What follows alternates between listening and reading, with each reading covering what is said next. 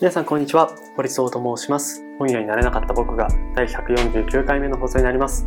この番組は世界知識の低い読書番組として私堀総が読んだ本や言葉に関する感想を紹介するラジオを目指しています。えっとですね最近見た映画ミッドナイトトラベラーというシネマ映画 .com であの期間限定で配信されているものです。去年あの劇場公開されて日本では。であの渋谷を中心にあんまりこう大々的に、えー、なんていうんですかねこう映画がこう劇場公開される類のものではなかったんですけどこうドキュメンタリーの作品として雑誌のブルータスだったりとか先日あの1月末ぐらいに世界で一番受けたいというのかなそれでも、えっと、ドキュメンタリーのこれは見るべきだみたいな作品としてご紹介をされていました。なので、知ってる方は知ってるんじゃないかなと。で、ぜひですね、こう YouTube とかを見て、あの予告編がありますので、この予告の2分弱ぐらいの予告編だけでもすごく、えー、なんか伝わってくると思います。こう問われてるのは、故郷を追われて難民になることとはっていうことで、なんか日本に住んでると、難民ってちょっとよくわからないというか、あのもちろんこうそう日本の日本国内の中でも貧困の問題とか差別の問題とかって根強くあるというかあの社会的にこう排除されてる人たちのことがなかなかこうクローズアップされないんですけどただその難民という問題に関してはあの 日本がこう地続きになってない。周りがこう海で囲まれてるってことから、まあ、日本にこうまあ、もちろんこう来られて難民申請していて、ウィシュマさんの問題とか、日本では難民申請あってもこうほとんど受理されないみたいな、そういう、それでこう強制送還されたり入管の問題があったりするんですけど、なかなかこう難民っていうことに対して、えー、イメージがこうつかない。だけど、やっぱりこう、地続きになっている国々では、あの、国を、国をこう逃れて、で、強制送還のリスクとか、えー、移民としてこう移った先々で差別であったりこう暴行を加えられたりとかそういう、えー、話が結構やっぱあったりしてそもそもその故郷を追われて難民になることってどういうことなんだろうっていうことがですね、えーと、描かれています。で、えーと、4人の家族、えー、ファジリ家ハッサン・ファジリという方があの映画監督ですけど、え夫である、夫である父親であるハッサン・ファジリ、えー、妻であり、母親であるナルギス・ファジリ、で、娘のザフラ・ファジリさん、ファテマ・ファジリさん。この4人が、えー、えー、5600キロ、アフガニスタンから、えー、逃げて、えー、5600キロを、まあ、いかにこう、移動するかっていう。で、実際最終的にあの、結論だけ言っちゃうと、ハンガリーに送られて、そこで、えー、難民申請をして、えー、それが受理されるという。そうすればこう EU へのこう入国が認められるという感じなんですけど、そのハンガリーまでの道のりは全部不法入国だったわけですよね。で、難民申請を受けるためには、えー、これが唯一の手段だと。不法、つまり不法ってことはやっぱ法を犯すっていう犯罪を犯すということですけど、ただ、それをやらないと、自分、もともとその、主人公というか、映画監督であり、この物語、このドキュメンタリーの主人公であるハッサン・ファジーという人が、えー、タリバン政権のこう批判みたいなことの映画を作って、死刑宣告を受けてしまったと。で、そこに出てきた主演の俳主演俳優かな？主演俳優は、えー、殺されてしまった。死刑、死刑というか、あの殺されてしまったってことで、えー、その正義っていうことで言うと、本当正義ってなかなかこう、あの、一筋縄ではいかない言葉かもしれないけど、こうタリバンが絡んできた時にこう正義っていうのがかなり歪められて、自分たちをこう批判してするとか、こう否定して否定するものは、えー、全て、えー、正義を犯していることとみなされて死刑になっていくという、そういう、えー、まあ、愚かと言っていいと思うんですけど、状況の中で法を犯さ法を犯さないと命がなくなってしまう。家族の、家族すら殺されてしまうと。で、これは、あの、どうだっけ、デンマークの映画のある戦争という話でも同じような、これはドラマですけど、えー、同じように自分たちのところにこう逃げてきた人たちをかくま、かくまってくれっていうふうに言われていたけれども、えー、規則でこうかくまうことができない。あの、明日になったら、あの、助けに行くから、えー、自分のところで待ってなさいというふうにこう追い返したら、えー、翌日行ったらもうすでに殺されているという。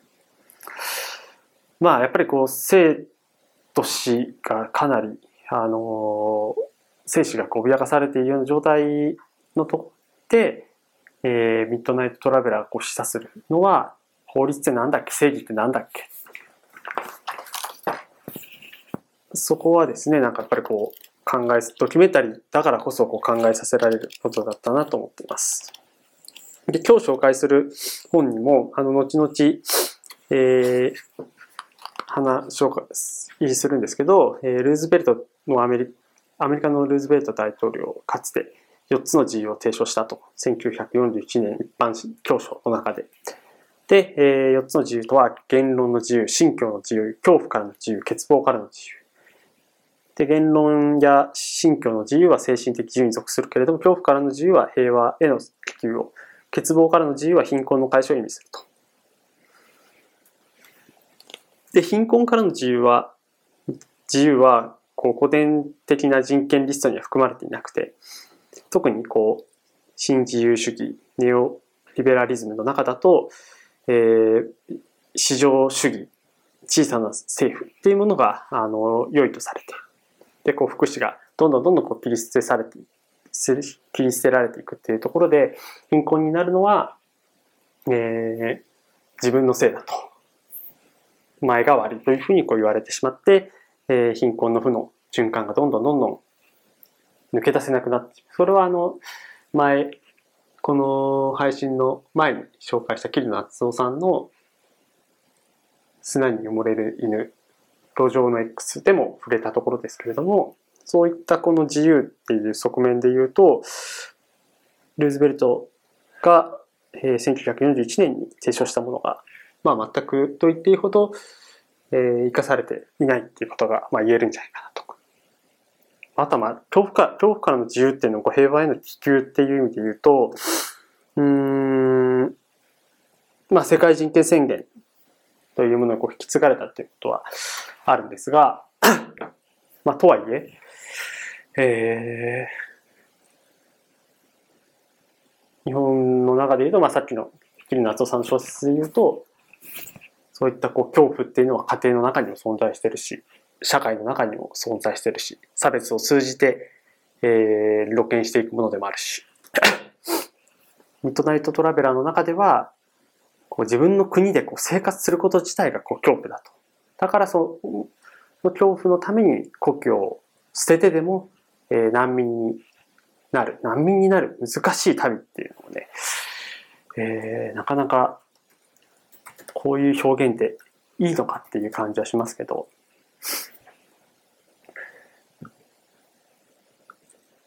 そういうものを感じさせられ、感じさせられる映画だったなというふうに思っています。ということで、えっ、ー、と、今日紹介する本はですね、えー、斉藤文夫さんの多数決は民主主義のルールかという本です。これは、えー、比較的新しい本で、あの、2021年4月に発売された本です。なので、えっと、この中でコロナ禍のことも少し触れられていて、えー、安倍さんが、えー、授業で辞任して、えー、菅さんに引き継いだと。まあ、この2021年4月の時点では菅さんは辞めてないんですけど、まあ、あの、引き続き、えー、民主主義という何において、えー、なかなかですかね、こう、多数決万能の、こう、風潮にこう、うんざりすることが多いよねと。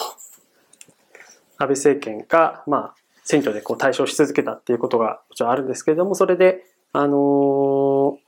多数決は民主主義のルールだというふうに言わんばかりの政治の応募みたいなのが、まああって、いろんなことが、えー、多数決というか、与党の賛成多数によってこう決められていくという。で、これが民意だということで、えー、まあ当たり前のよう決まっていくっていうのはどうなのかっていうことを、まあ後書きの中でも話していますが、まあそういう中で、で、現その、そこから、えー、間もなく1年経とうとしてますけど、去年の衆議院選、衆議院議員選挙でも、あの、与党が圧勝して、で、割と与党に近い立ち位置である日本維新の会っていうのも、えー、かなり議席を伸ばして、まあその対抗勢力であるこう野党であるこう立憲民主党とかは議席をこう大幅に減らして、えー、当時、党の、えー、トップだった枝野さんとか、福山さんとかはこう辞めて、立憲民主党が、まあ、再スタート切っているが、なかなかパートしないねという。まあ、そういう、まあ、あのー、特にリベラル側の人間にとっては、かなり暗いニュースがこうずっと続いているわけなんですけど、その中で、まあ、多数決は民主主義のルールかっていうのを、改めてこう、えー、政治のことというか、まあ、政治のことっていうのは、こう、遠い世界じゃなくて、政治のことを語るときは自分のことを語るときだっていうことは僕は強く思うんですけど、あの、誰かが決めてくれるものじゃなくて、自分の意思をいかにこう反映させるか。うん。それがこう少数派だったりとか、あんまりこう見えないもの、世の中にこう知られてないものだったとしたら、選挙であったりだとか、あるいは、えー、最近、あの、駒崎弘樹さんという、えー、フローレンスという NPO 法人を運営している駒崎弘樹さんが政策起業家っていう本を出しましたけど、えー、まあ、政治家だけがこう、政治をやるんじゃなくて、えー、一位の人々も政治を、政治にアクションすることができるんじゃないかみたいなことを言ってますけど、えー、こういう2020年代、SNS とかが出てきて、こうまあ、Facebook ニュースとかいろいろあの SNS のこう懸念というか、えー、ネガティブポイントがたくさんありますけど、やはりその大きなムーブメントを作ったりだとか、いろんな問題を顕在化させる。例えば少し前にあった保育園入れなかった日本史での問題があるように、何かしらのこう声を上げることが、その上げ方、伝え方だったりとか、えー、どういう、どれぐらいこう、そういう声を上げるかによって、えー、問題がこう可視化されて慌てて、えー、政治にこう反映されるみたいなこともななくはない。最近だと、えー、厚労省が全国知事会の要請によって、えー、2歳以上の保育園児であってもマスク着用を義務付けるべきだみたいな、そういう提言を受けて、厚労省の、えー、大臣、厚労省大臣なんて言うんだっけな、えー、大事なことなので ちゃんと言いますね。ちゃんと調べていきますね。えー、厚労省の、えー、えー、っと、こう、後藤、後藤さんか。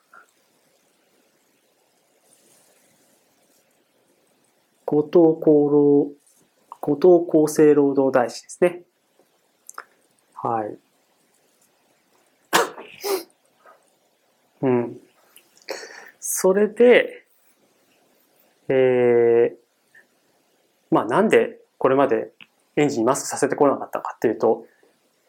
小さい子供がマスクすると窒息してしまって、えー、それこそこう命の危機にさらされるからであって、そういうこう前提条件も全くこう加味せずにそんなのを受けて、で、それに対して前向きに進めていくみたいなこと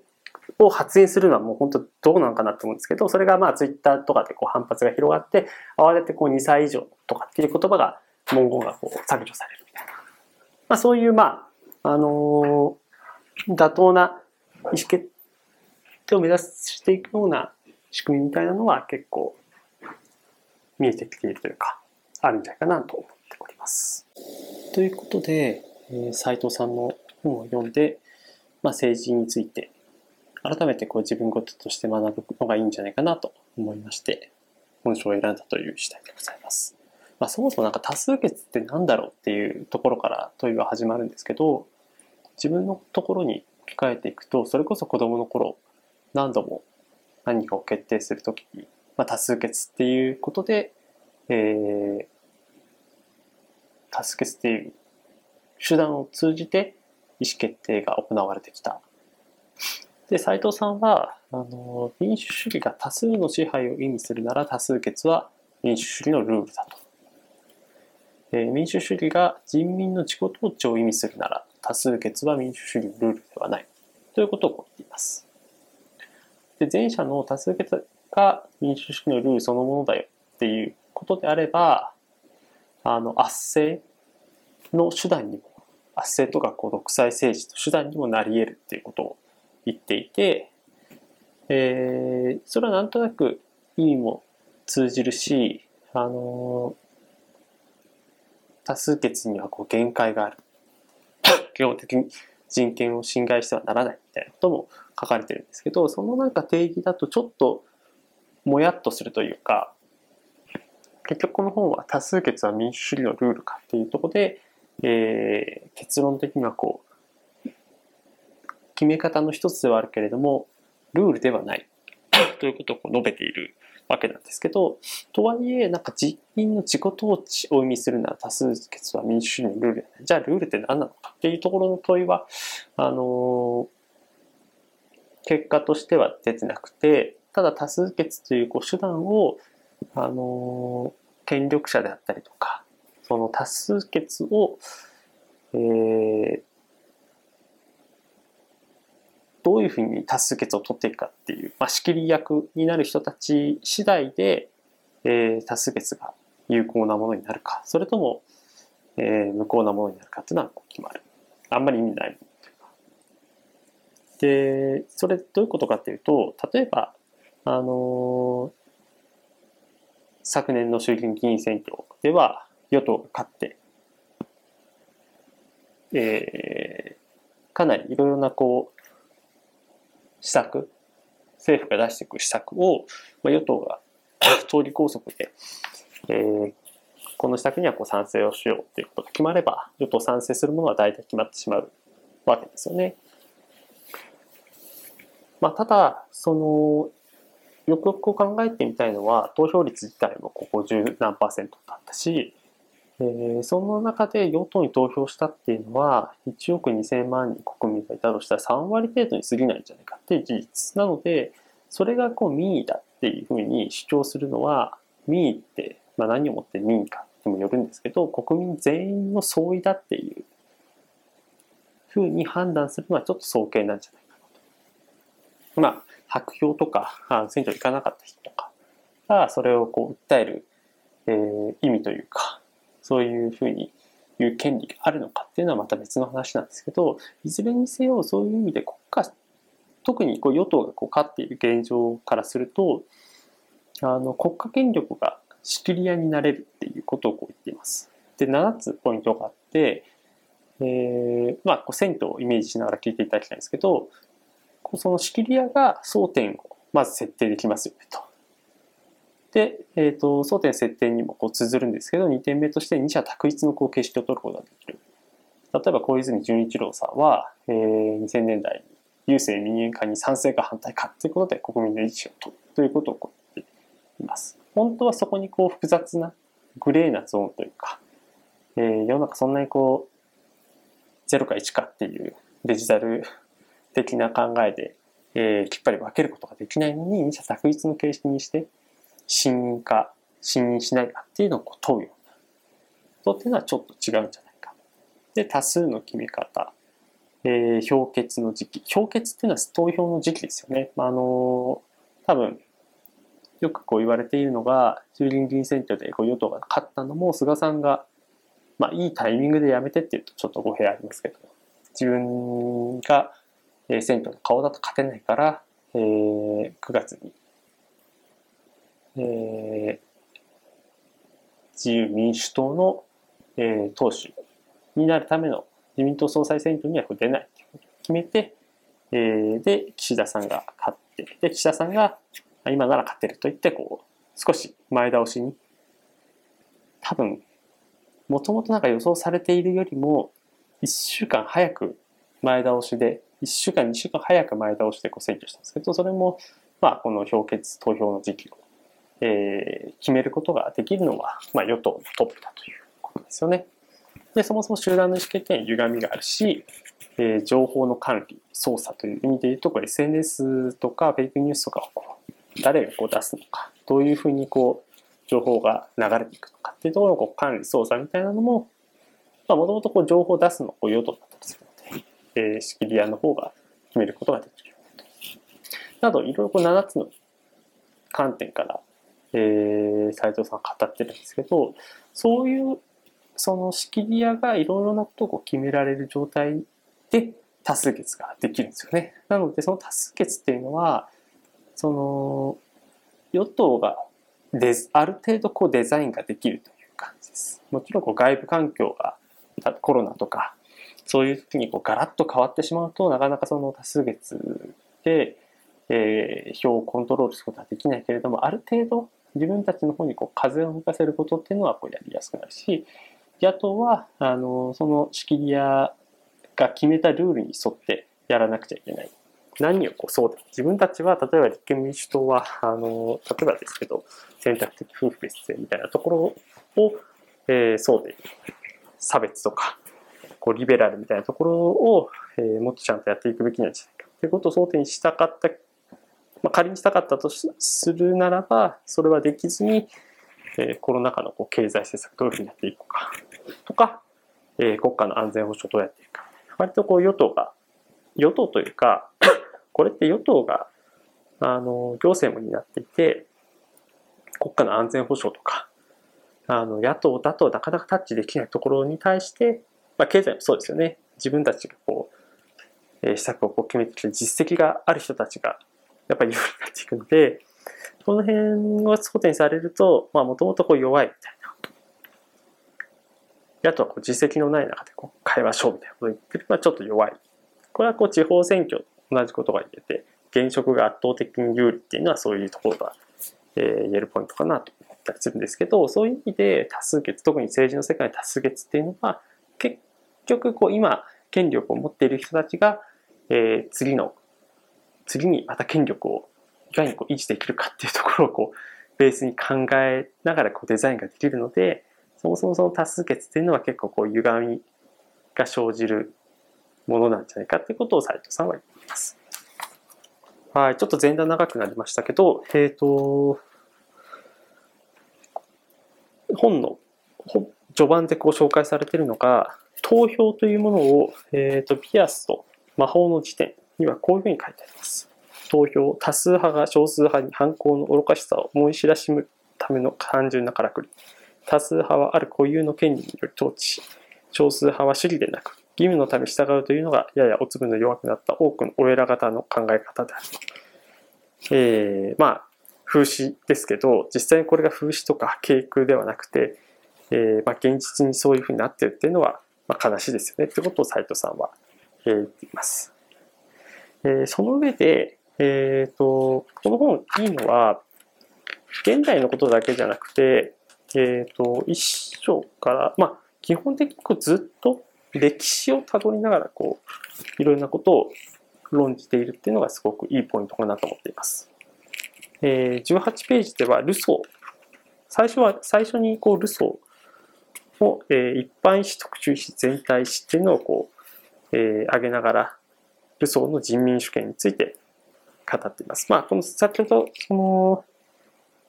民主主義が多数の支配意味するなら多数決は民主主義のルール。民主主義が人民の自己統治を意味するなら多数決は民主主義のルールではない。その人民の統治って、民主主義で人民の統治だって言ってるのはルソーなのかな。えー、そうですね。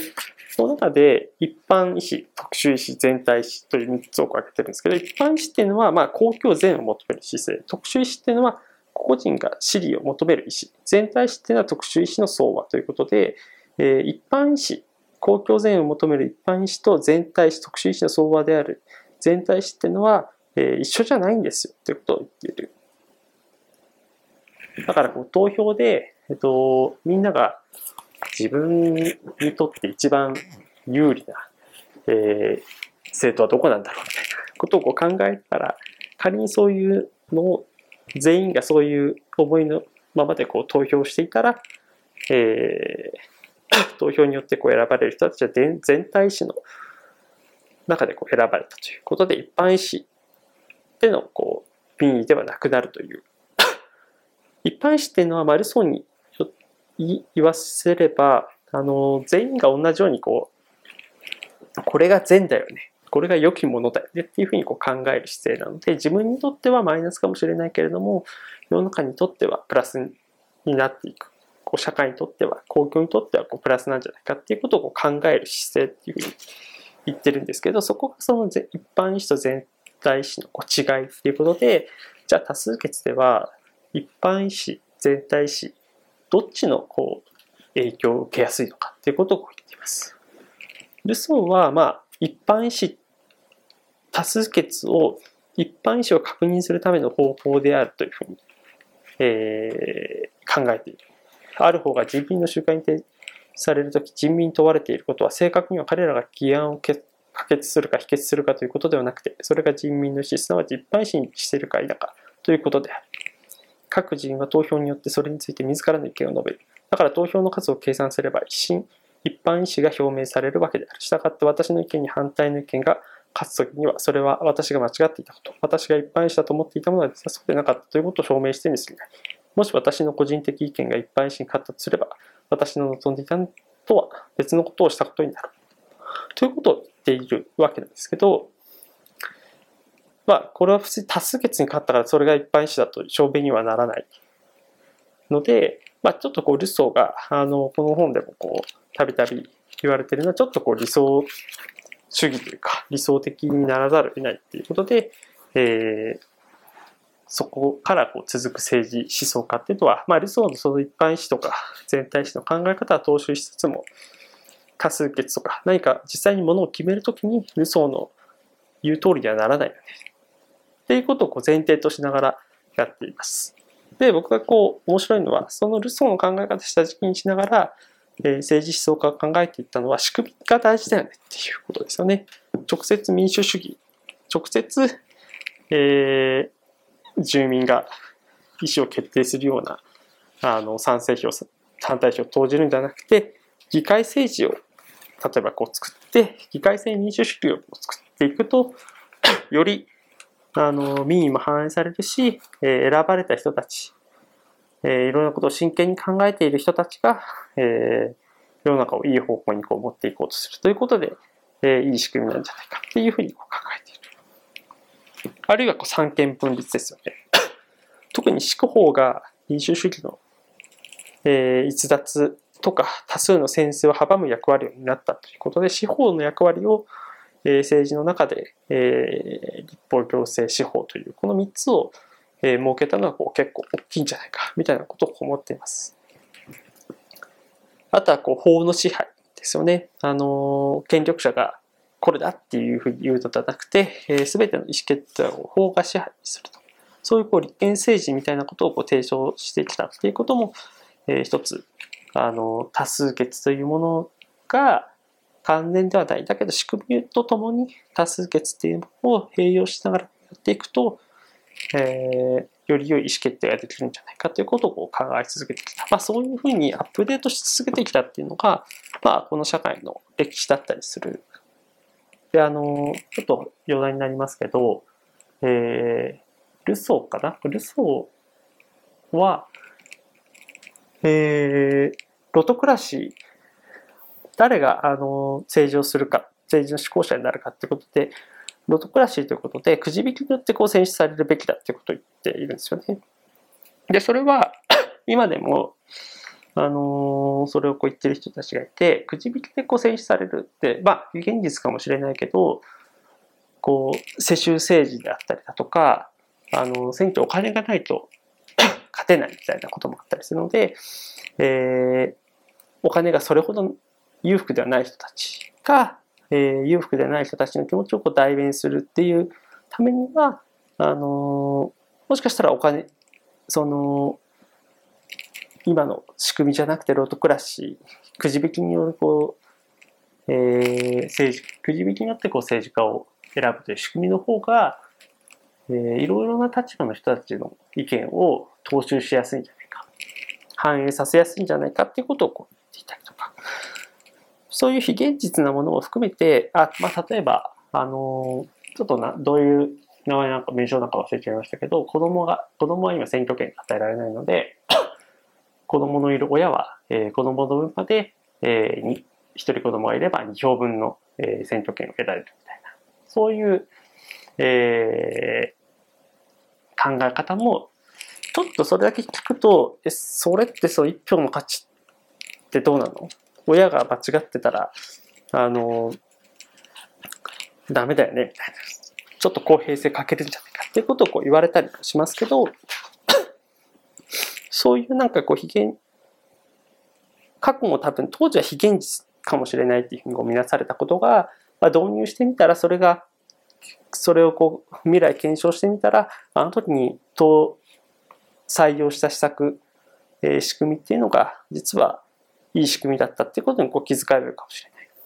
みたいなことで言うと、僕は結構ロトクラシ、くじ引きによる、えー、政治家のこう選出っていうのは、まあ、割といいんじゃないかな、みたいなことはちょっと思ったりします。ただ、ルソンの掲げるロトクラシーは、えー、任期1年で、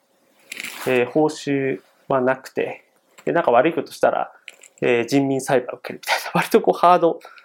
ハードモードみたいな感じだったので、ちょっとそれはなかなかこう厳しいな、みたいなことも思いますけど、結構ロトクラシは何かこう可能性、あの、大いにポテンシャル秘めてるんじゃないかな、なんて思ったりしました。で、最後、えー、今は基本的にこう民主主義といったら一国民主主義、この自分たちの国の中の政治っていうことが、あの、取り立たされるんですけど、今や国境を越えて基本的人権を守っていく時代になっていく。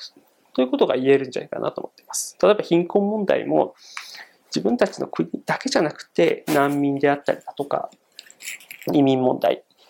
は、えー、隣の隣国であったりとか遠い他の国の影響もその貧困問題と絡んでいる。じゃあ何を解決していこうか。環境問題もそうだし、あとはえっ、ー、と、基本的に人権に絡むところで言うと、一般データ保護規則と言われて、こう GDPR と言われている、こうヨーロッパであの施行されている資格とかは、あのデータとかの取り扱いを、これもこう個人情報、えー、これが勝手に企業が吸い上げられて、えー、その人に最適な広告があの配信されていくような仕組みってすごく危険なんじゃないかということで、えー、一般データ保護規則ということで施行されましたけど、そういうことも含めて、えっ、ー、と、自分たちの国だけじゃなくて、民国とか、あのー、ある国境を越えた共同体というこう範囲の中で、大きくこう民主主義っていうのをこう見つ持っていった方がいいんじゃないかっていうふうな時代になってきてるのかなというふうに思っています。これはなんか、あのー面白い発想というか、当然の発想というか、えー、考えていかなくちゃいけない。あの、結構日本だと、なんつうんですかね、こう、ちょっと語弊ありますけど、国益がすごい大事だっていうことが言われてるけど、じゃあ国、日本のために OK であれば他の国が犠牲になっていいのか。かつてこう日本はこうプラスチックを、えーと、海外に、えーまあ、燃料みたいな形でこう輸出していたことがあって、今はだいぶ規制されてたので、そういう輸出はなかったんですけど、こう輸出した時は日本はプラスチックゴミって排出してませんよ、みたいなことがまことしやかに言われていったけど、それは輸出して、実質そのプラゴミとしてあの廃棄しなくちゃいけない量が、えー、他の国にその負担をこう押し付けていた。で、他の国、まあ、特にこうアジアはそれをこう燃料としたけれども、えー、100%それを燃料にできるわけではないので、燃料にしきれなかったものはこう海に廃棄して、でそれがマイクロプラスチックになって、え魚とか、え海洋の生養、生態系に多大な影響を及ぼしている。結構こう、マイクロプラスチックとか海とかをこう下に眺めてみると日本語で書かれたような語尾が落ちているっていうことがよく言われてますけどそういうふうに自分たちだけ良ければいいそういう民主主義の思考っていうのはすごく、まあ、時代遅れになっているというかあの他の国から白い目で見られるこうきっかけになっていくんじゃないかってことがこう言われています。あの僕冒頭であのミッドナイトトラベラーの話しましたけどあのルーズベルト昔、えー、かつてルーズベルト大統領が4つの自由というのを提唱したことがありました。えー、1941年一般教書で言論の自由、信教の自由、恐怖からの自由、欠乏からの自由。言論や信教の自由は精神的自由権に属しますが、恐怖からの自由は平和の気球を、欠乏からの自由は貧困の解消を意味します。これは第二次世界大戦で連合国家の戦争の名分とされ、戦後の世界人権宣言に引き継がれました。ただし、貧困からの自由は古典的な人権率に含まれないということが書かれています。うん、こう、ネオリベラリズムと言われているこう新自由主義が福祉を切り捨ててしまったということが、あの、非常にこう大きくてですね、で、ミッドナイトトラベラー書かれている普通のこう暮らしができずに死刑宣告を、あの、まあ、政権をこう、ちょっと批判的な形でこう描いただけで死刑判決を受けて、で、えー、理不尽に、えー、追われてしまう。で、家族が殺されないように、こう、恐怖からこう、自由を求めてこう逃げていくみたいなところって、まあ自分たちの国だけでは当然解決できなくて、他の国とか、いろいろな国が連帯しながら、それはこう人権に、あの、人権、基本的人権を犯している行為ですよ。ということで、えー、厳しく、えー、制裁、時には制裁だったりとか、まあ厳しく、あの指摘をして、えー、世界全体、その、その国だけが良くても、えー、周りと共存していかないとこのグローバル社会はやっぱり生きていけないので、えー、全体としていい、あの、民主主義が実現できるといいよね、みたいな考え方になりつつある。なので、ナショナリズムとか、まあ、自分の国だけがいいという、えー、自国内民主主義みたいなものは、まあ、ちょっとこう時代遅れになりつつあるというか、まあ、とはいえ、あの、まずは自分の国のがこう裕福になっていくことをこう考えていくっていうのは、まあ、そんなにこうすぐ消えるようなものではないのでそういうところとも現実的なこう折り合いを作りつけながら日本という国が長期的にはリーダーシップを取れるような形で、えー、いろいろこう仕掛けていくってことが重要なんだけどこう SDGs とかはあの結構こう欧米っぽい あのフレームワークというか達成目標があってここに向けて期限を定めてこうやっていきましょうみたいなすごく日本があんまりこう上場企業でなければ苦手としているようなものの捉え方なんだけどそれをあのまあ欧米がこうやりやすい形でこう気候変動にこう取り組んでいったりとかまあいろいろなこう基本的人権を守るみたいな取り組んでいったりっていうのはなんかすごく欧米らしいなとは思ったりするんですが、まあそういうあのドキュメンだけを見るとよりこう世界があの自分たちの事柄だけじゃなくていろいろなものをこう国を越えて越境しながら働きかけていく姿勢っていうのがすごく見られている時代その中でこう多数決っていうのはあんまりこう表になってなくてなるべくこう全全員がこう一致するような多数決の中でも51対49で勝てばいいんじゃなくてなるべくこう100ゼロに近いぐらい、まあ、90現実的にこう99対1とか98対2みたいなのが起こるかもしれないけれどもなるべくその反対してる人とかがいないように、えー、圧倒的に、えーまあ、議論をこう重ねながら賛成のこう割合が大きくなるように、えー、導いていこうっていう動きが、まあ、今はこうスタンダードになりつつあるんじゃないかなということをすごく感じています。なのでまあ別にこう大阪の批判するわけじゃないですけど、えー、大阪都構想みたいなところで、えー、2回もこう住民投票が繰り返されてでいつもスレスレ、ほぼこう対語なんですけど、スレスレでこう反対派がこう変わってきたわけですけど、そういうふうな状態をこう目指すと、やっぱりこう分断が起きてしまいやすくなる。こう賛成派と反対。なんで 賛成派からしたら、なんでこれに反対するんだ。で、反対からしたら、なんで維新に肩入れするんだみたいな。そういうこう見方がこう、えお互いがこういがみ合うような形でこう顕在化してしまうのはすごく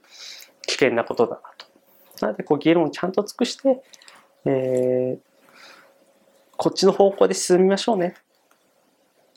じゃあそういうふうな状態なんか作れそうだから、一旦こう形式上多数決取っていきましょうかみたいなのがまあ健全なんじゃないかなっていうのは、あのー、この本を読んで改めてこう感じましたね。この多数決っていうのは絶対じゃないってことは、あのー、この本を読んで改めてこう認識したところです。で、政治思想家、過去の政治思想家たちが仕組みをこう丁寧に作ることで、えー、民主主義というものが世界的にこうアップデートしていった。で、アップデートしていったものは一国の中での民主主義、うちはだけのこう政治じゃなくて、国境を越えつつ、えー、民主主義が、えー、利害関係をこう意味する者同士においても折り合いをつけられる手段として、えー、民主主義があるいはこう多数決という手段が、えー、取り入れられるといいんじゃないかな、みたいなことを、え、感じた次第でございます。ということで、えー、本日の配信は以上になります。また次回配信もお楽しみください。